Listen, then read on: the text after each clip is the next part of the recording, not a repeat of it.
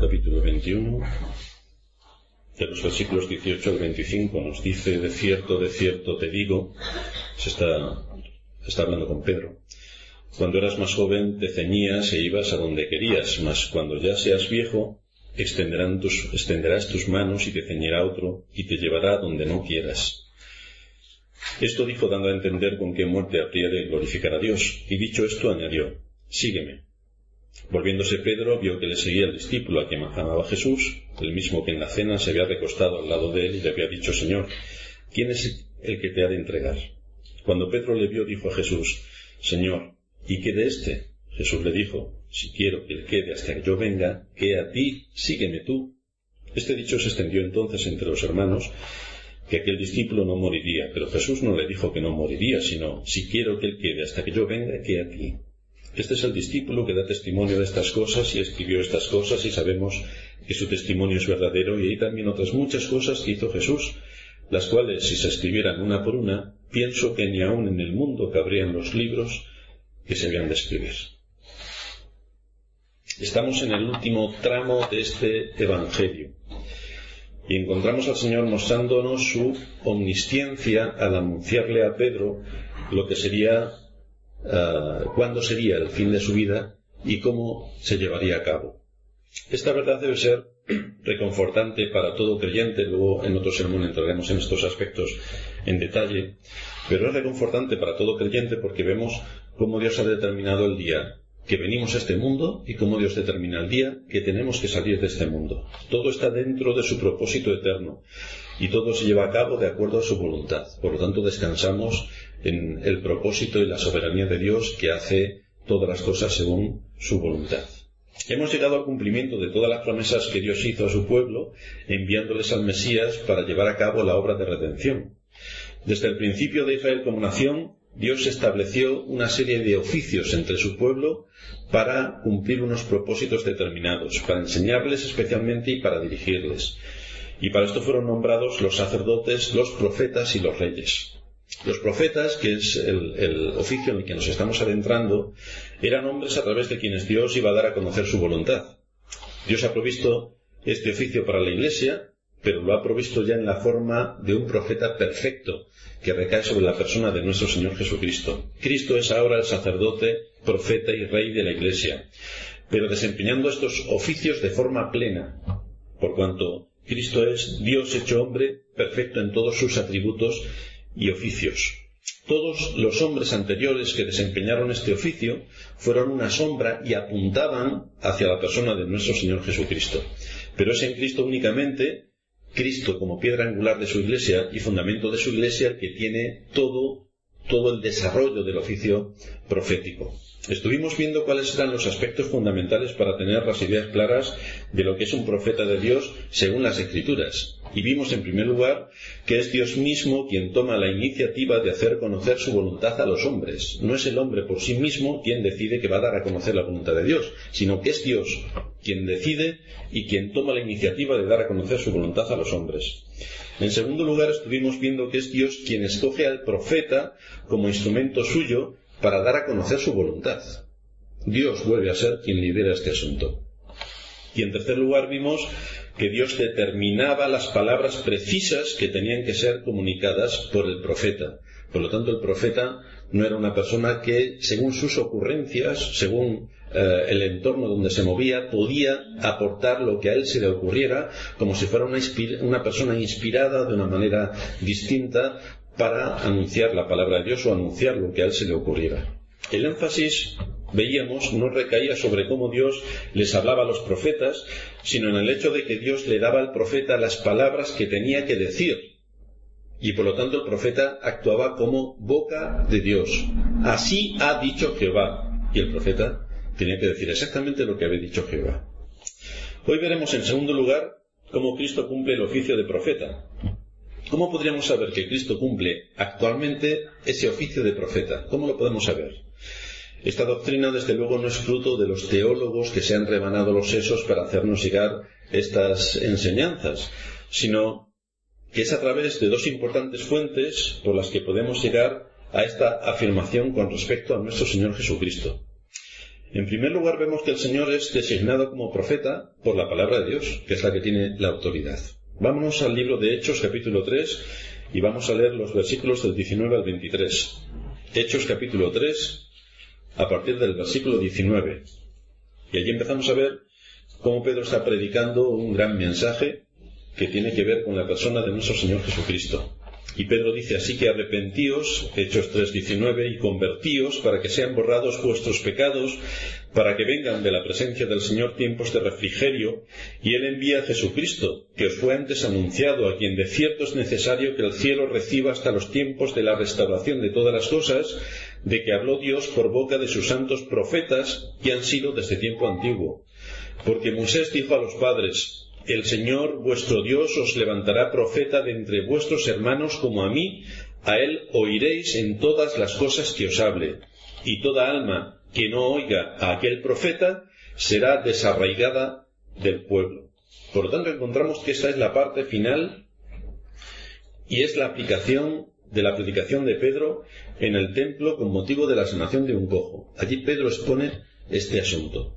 Y al concluir Hemos visto cómo los llama al arrepentimiento, al arrepentimiento por sus pecados, al arrepentimiento por lo que habían hecho con Cristo, y para reforzar la gravedad de esa conducta que ellos han llevado a cabo y que no han querido oír al profeta que anunciaban las escrituras, el apóstol Pedro les recuerda la profecía de Moisés que se encuentra en Deuteronomio capítulo 18 y les dice que esa profecía se cumplió en Cristo.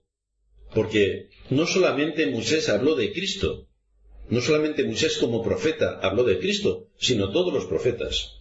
En Hechos 3.24 leemos que todos los profetas desde Samuel en adelante, cuantos han hablado, también han anunciado estos días. Es decir, no os debe tomar por sorpresa lo que está ocurriendo porque es lo que los profetas han estado anunciando durante siglos.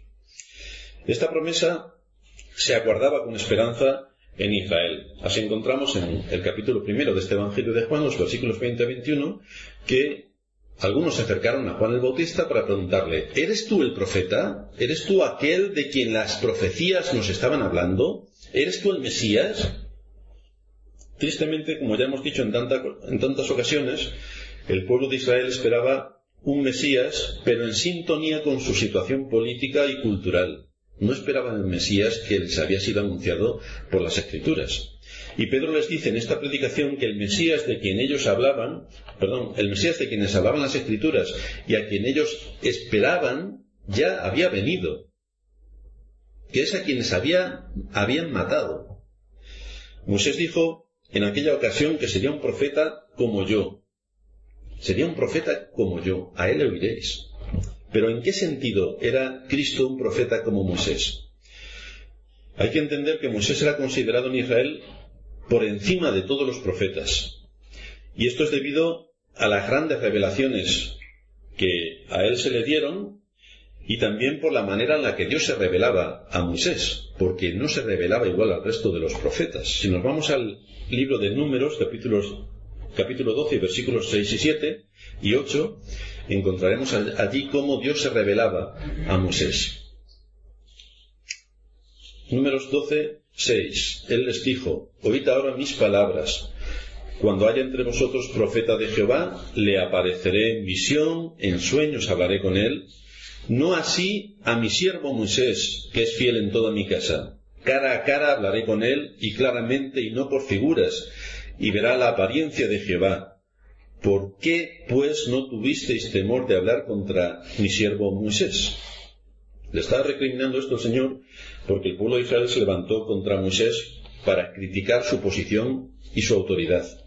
Y Dios mismo vino en su defensa para afirmar la posición en la que él mismo había puesto a Moisés. Y esta posición destaca por la manera en la que Dios le comunicaba a Moisés sus palabras, que era diferente a como lo hacía con el resto de los profetas.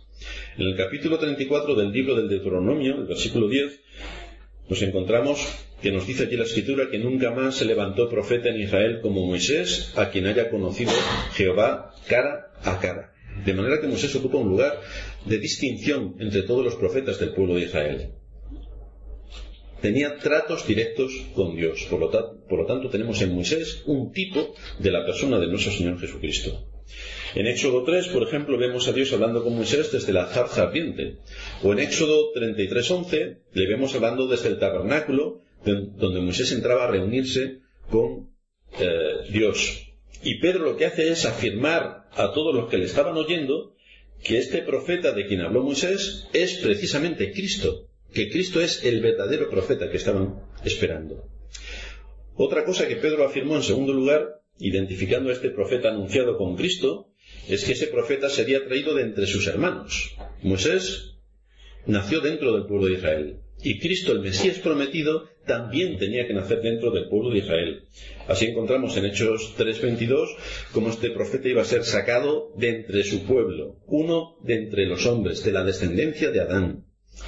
Y el otro detalle acerca de este profeta que tenemos que destacar es lo que nos dice también Deuteronomio 18:18 respecto a que Dios había dicho de él, pondré mis palabras en su boca y él les hablará todo lo que yo le mandare, cumpliendo así con los requisitos que veíamos que se necesitaba para ser profeta, porque el profeta no era otra cosa sino la boca de Dios.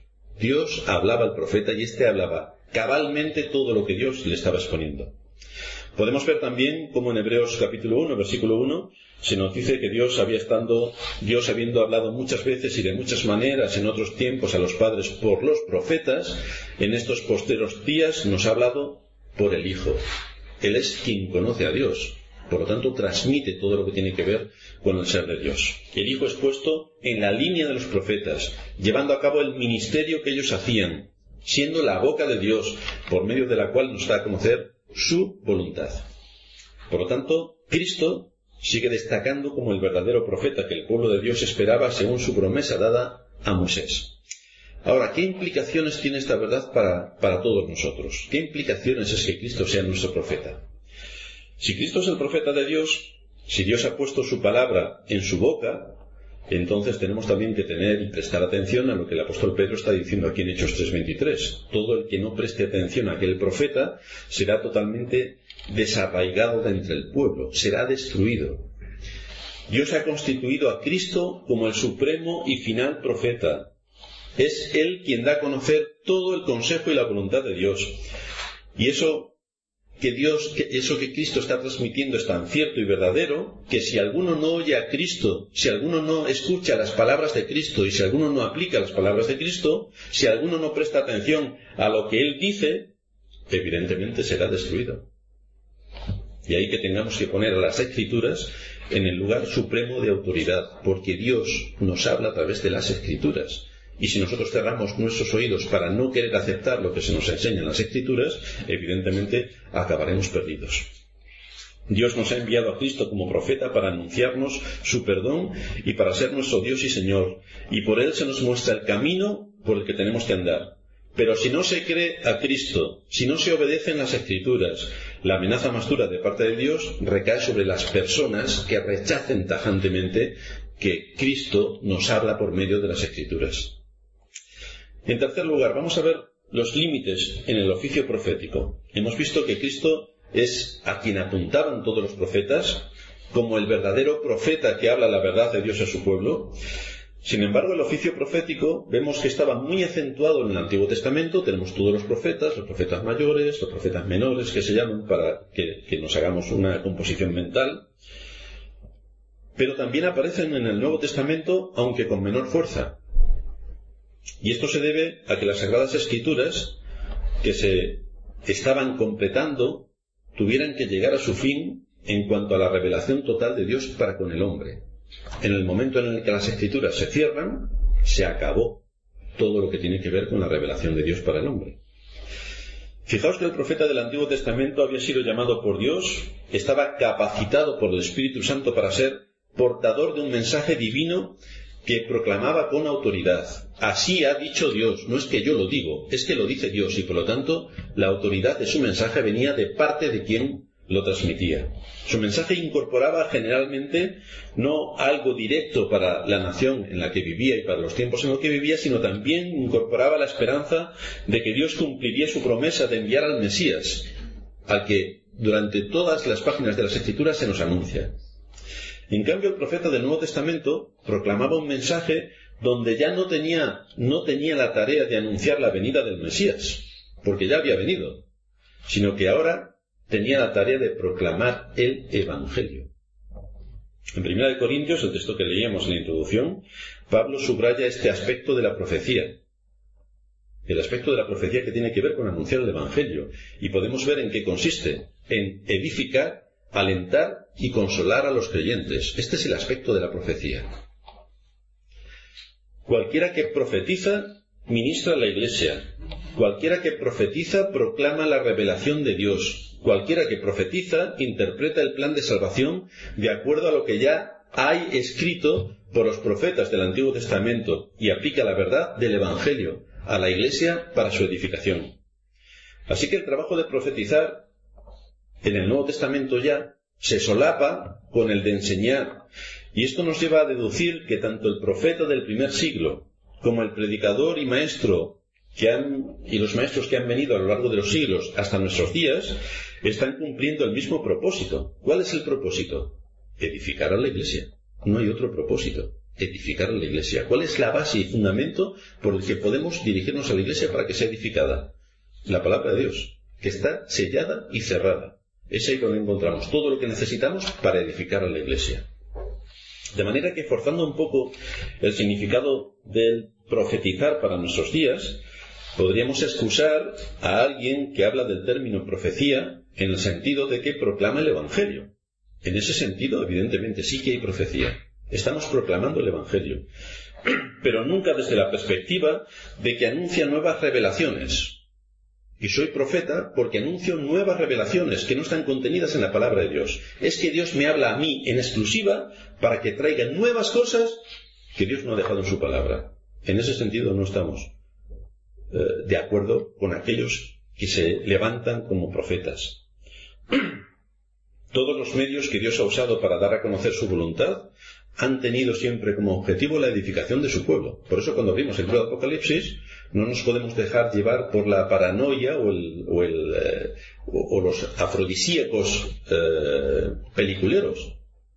Está hecho para la edificación del pueblo de Dios. Y tenemos que verlo desde esa perspectiva, porque toda la Biblia tiene ese propósito, la edificación del pueblo de Dios.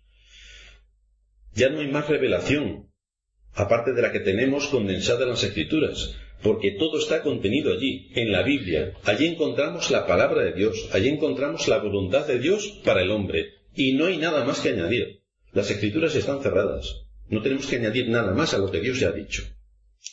Dice Hendrickson, el significado de la profecía en el Nuevo Testamento constituye al menos tres aspectos diferentes que se muestran en los cuatro evangelios, en los hechos, en las epístolas y en Apocalipsis. El primero, mencionamos el aspecto predictivo de las profecías, aspecto de predecir, y lo encontramos en Ágabo, en Pablo y en Juan.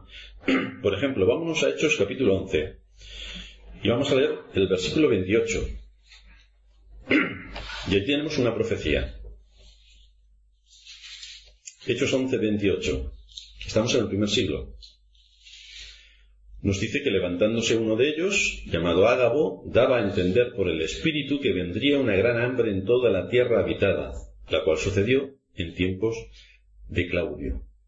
Por tanto, aquí una profecía predictiva de algo que iba a ocurrir terrible. Vamos a Hechos capítulo 21, versículo 10, donde también se sigue dando una profecía predictiva. Hechos 21, 10 y 11, que dice, permaneciendo nosotros allí algunos días, descendió de Judea un profeta llamado Ágabo, quien viniendo a vernos, tomó el cinto de Pablo y atándose los pies y las manos dijo, esto dice el Espíritu Santo, así atarán los judíos en Jerusalén al varón, de quien es este cinto, y le entregarán en manos de los gentiles. Y evidentemente esta profecía se cumplió. En otra ocasión Pablo estaba a bordo de un barco en medio de una tormenta y un ángel le comunicó que 276 personas que iban a bordo se salvarían, aunque el mismo barco no lograría escapar con vida, encallaría y no iría más allá. Y encontramos en Hechos capítulo 27, vamos a buscarlo, versículos 23 y 24, a Pablo que nos está comentando esta experiencia. Hechos 27, 23. Dice Pablo, esta noche ha estado conmigo el ángel de Dios, de quien soy y a quien sirvo, diciendo, Pablo, no temas, es necesario que comparezcas ante César, y he aquí Dios te ha concedido todos los que navegan contigo. Por lo tanto, la profecía que Pablo estaba diciendo es que ninguno de los que estaban con él perecerían. En Apocalipsis, Juan escribe una profecía de las cosas que pronto ocurrirán. Y así proclama la palabra de Dios. Vamos a Apocalipsis, capítulo 1, versículo 3, y allí vemos, Bienaventurado el que lee y los que oyen las palabras de esta profecía y guardan las cosas en ella escritas, porque el tiempo está cerca. Por lo tanto, en la escritura se nos, se nos dan profecías en el Nuevo Testamento de cosas, unas que ocurrieron literalmente en aquel tiempo y otras que tienen que ver con el transcurrir de los siglos. En segundo lugar, en el primer siglo, algunos ocuparon el oficio de profeta, que en rango viene después del de apóstol. En Efesios 4:11 nos dice que él mismo constituyó a unos apóstoles, a otros profetas, a otros evangelistas, a otros pastores y maestros, a fin de perfeccionar a los santos para la obra del ministerio, para la edificación del cuerpo de Cristo. Nuevamente, aparece el aspecto de edificar a la iglesia. Nuevamente, este es el propósito específico al que nos llevan las enseñanzas de las escrituras. Pero no podemos perder de vista los rangos que aquí se están enumerando. El Espíritu Santo dio el don de este oficio particular a la iglesia antigua. Pero cuando los apóstoles y profetas completaron su obra, no dejaron sucesores que tomaran estos dos cargos oficiales. No dejaron sucesores para el oficio apostólico. Esto ocurría en el Antiguo Testamento con el sumo sacerdote. Cuando moría a su muerte, su hijo pasaba a ocupar el cargo de sumo sacerdote. Pero esto no es así en el Nuevo. El apóstol no tiene un hijo y es ese hijo apóstol. No, esto no ocurre. Ni el profeta tiene un hijo y es su hijo profeta. No. A la muerte de los apóstoles y los profetas se acabaron se acabó todo lo que tenía que ver con la revelación de Dios. Dios ya ha dejado a través de ellos las escrituras completas. Por lo tanto, no necesitamos más revelación. Todo está escrito. No necesitamos más revelación. Cuando se completó el canon del Antiguo Testamento, el oficio profético dejó de existir. Y de manera similar, cuando se completa el canon del Nuevo Testamento, el oficio profético desapareció. Por eso dice la escritura que estamos edificados sobre el fundamento de los apóstoles y profetas, siendo la principal piedra del ángulo Jesucristo mismo. Ya tenemos eh, el fundamento, ya tenemos el cimiento. Ya está todo. No tenemos que volver a edificar no tenemos que volver a poner un fundamento sobre un fundamento que ya existe. A nadie se le ocurre, sería un insensato, si tiene su casa con una, buena y sólida base y cimientos, empieza a construir y vuelve a poner otros cimientos. Pero si ya tenemos unos cimientos, ¿para qué vamos a gastar más dinero en poner más cimientos si los cimientos que tenemos son sólidos? En tercer lugar, podemos estar hablando de profecía solo cuando alguien se convierte en portavoz del Espíritu Santo, pero no para hablar lo que se le ocurre, sino para abrirnos las escrituras. En ese sentido, podemos hablar de profecía. Hoy estamos profetizando. En ese sentido, sí, porque abrimos las escrituras y damos a conocer la palabra de Dios al pueblo de Dios para su edificación. En ese sentido estamos profetizando. Jesús les dijo a los doce discípulos, a los doce apóstoles, que si los arrestaban y tenían que hablar, el Espíritu del Padre hablaría a través de ellos. Los apóstoles tuvieron que estar en diferentes situaciones de bastante tensión, tuvieron que comparecer ante el Sanedrín. Y allí Pedro, lleno del Espíritu Santo, habló con, eh, con elocuencia acerca de obedecer a Dios y no a los hombres. Lo encontramos en Hechos 4.8. Entonces Pedro, lleno del Espíritu Santo, les dijo, gobernantes del pueblo y ancianos de Israel. Y entonces se dirige a ellos para exponer uno de sus sermones. En este sentido, los pastores y maestros, que están dentro de las categorías que hemos enunciado, los últimos, pueden testificar que en respuesta a sus oraciones, el Espíritu Santo les da la capacidad de pronunciar el mensaje preciso de la palabra de Dios. Y esto es lo que hacemos. En ese sentido profetizamos. Cogemos la palabra de Dios, así ha dicho Jehová, y esto es lo que exponemos al pueblo de Dios. Pero solo en ese sentido. No porque Dios nos hable a nosotros de una manera especial y fuera de, todo lo que Dios ha revelado en las Escrituras, nosotros tengamos la capacidad de traer nuevos mensajes, distintos a los que aparecen en las Escrituras. Esto es una barbaridad. En cuarto lugar, vamos a ver lo que no significa profecía, porque vemos que se levantan muchos en nuestros días que quieren mantener este oficio en vigor y que ellos consideran que son profetas.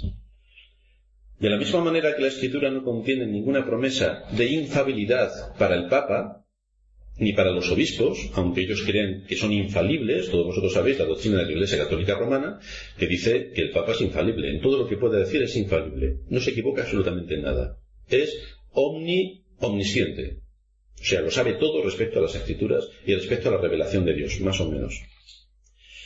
Así que por mucho que, se enseñe, que, enseñe y se empeñe en la Iglesia de Roma en decir que su Papa es infalible y que los obispos tampoco lo puede contradecir porque más o menos son infalibles, tampoco contiene la Escritura ninguna promesa de que el Espíritu va a traer nuevas revelaciones al hombre que se le ocurra.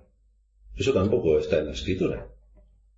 Negamos la infabilidad papal y de todo su séquito de obispos y negamos que Dios dé nuevas revelaciones a los hombres en nuestros días. Lo negamos categóricamente, pero no porque a nosotros se nos ocurra, sino porque en la Escritura no lo encontramos.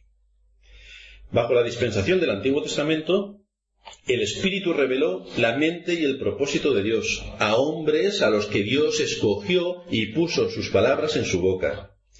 Y esto se llevó a cabo en personas escogidas por Dios para ser profetas. Y ya vimos cómo transmitieron con fidelidad la palabra de Dios, como si fueran la boca de Dios, hablando a los hombres lo que Dios les estaba transmitiendo.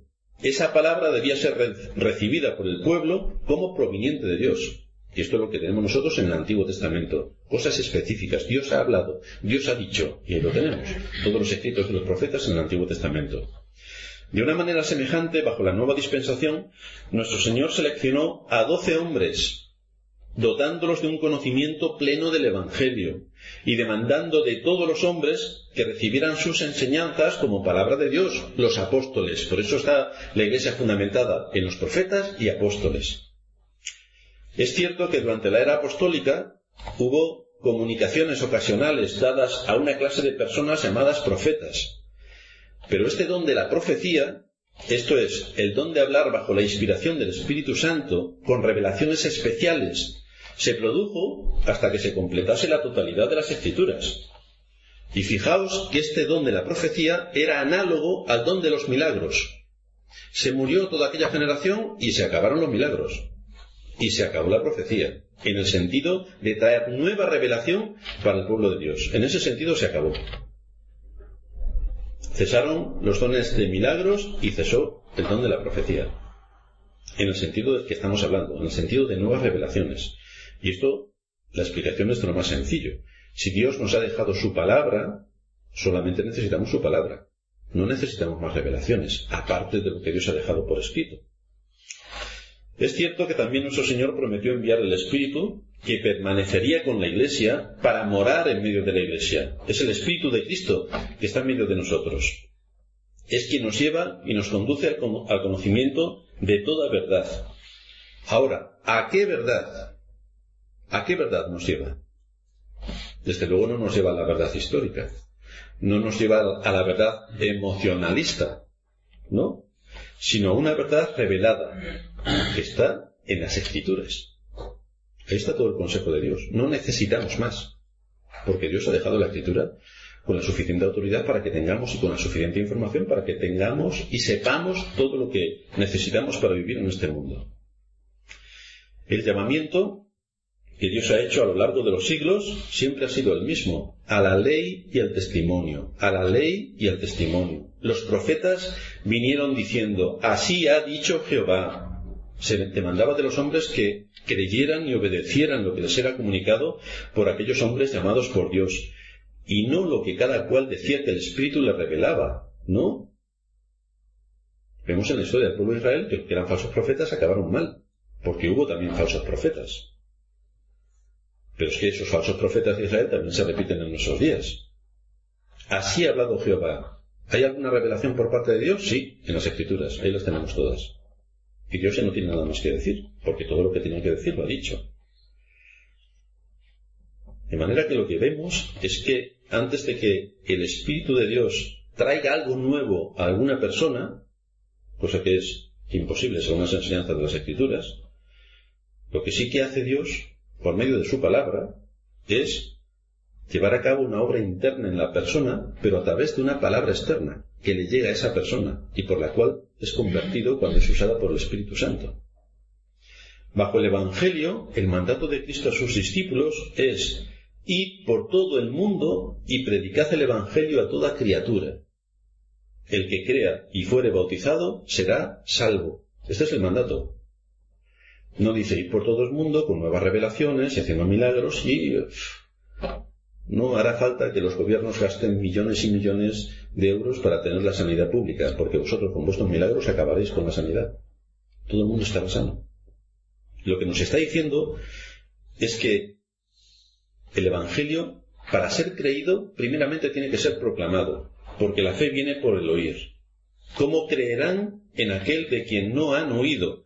¿Y cómo oirán sin haber quien les predique? En ese sentido, la profecía, que quiere decir que tenemos que abrir las escrituras para predicar la palabra de Dios, tiene sentido. Si estamos hablando de la profecía como lo que a mí se me ocurre y entonces lo expongo, estoy blasfemando contra el nombre de Dios. Dios ha determinado un solo método para la salvación, que es la predicación. Dice que Dios ha determinado salvar a los hombres mediante la locura de la predicación. Esto es el Evangelio. La revelación externa del plan de la salvación por medio de Jesucristo.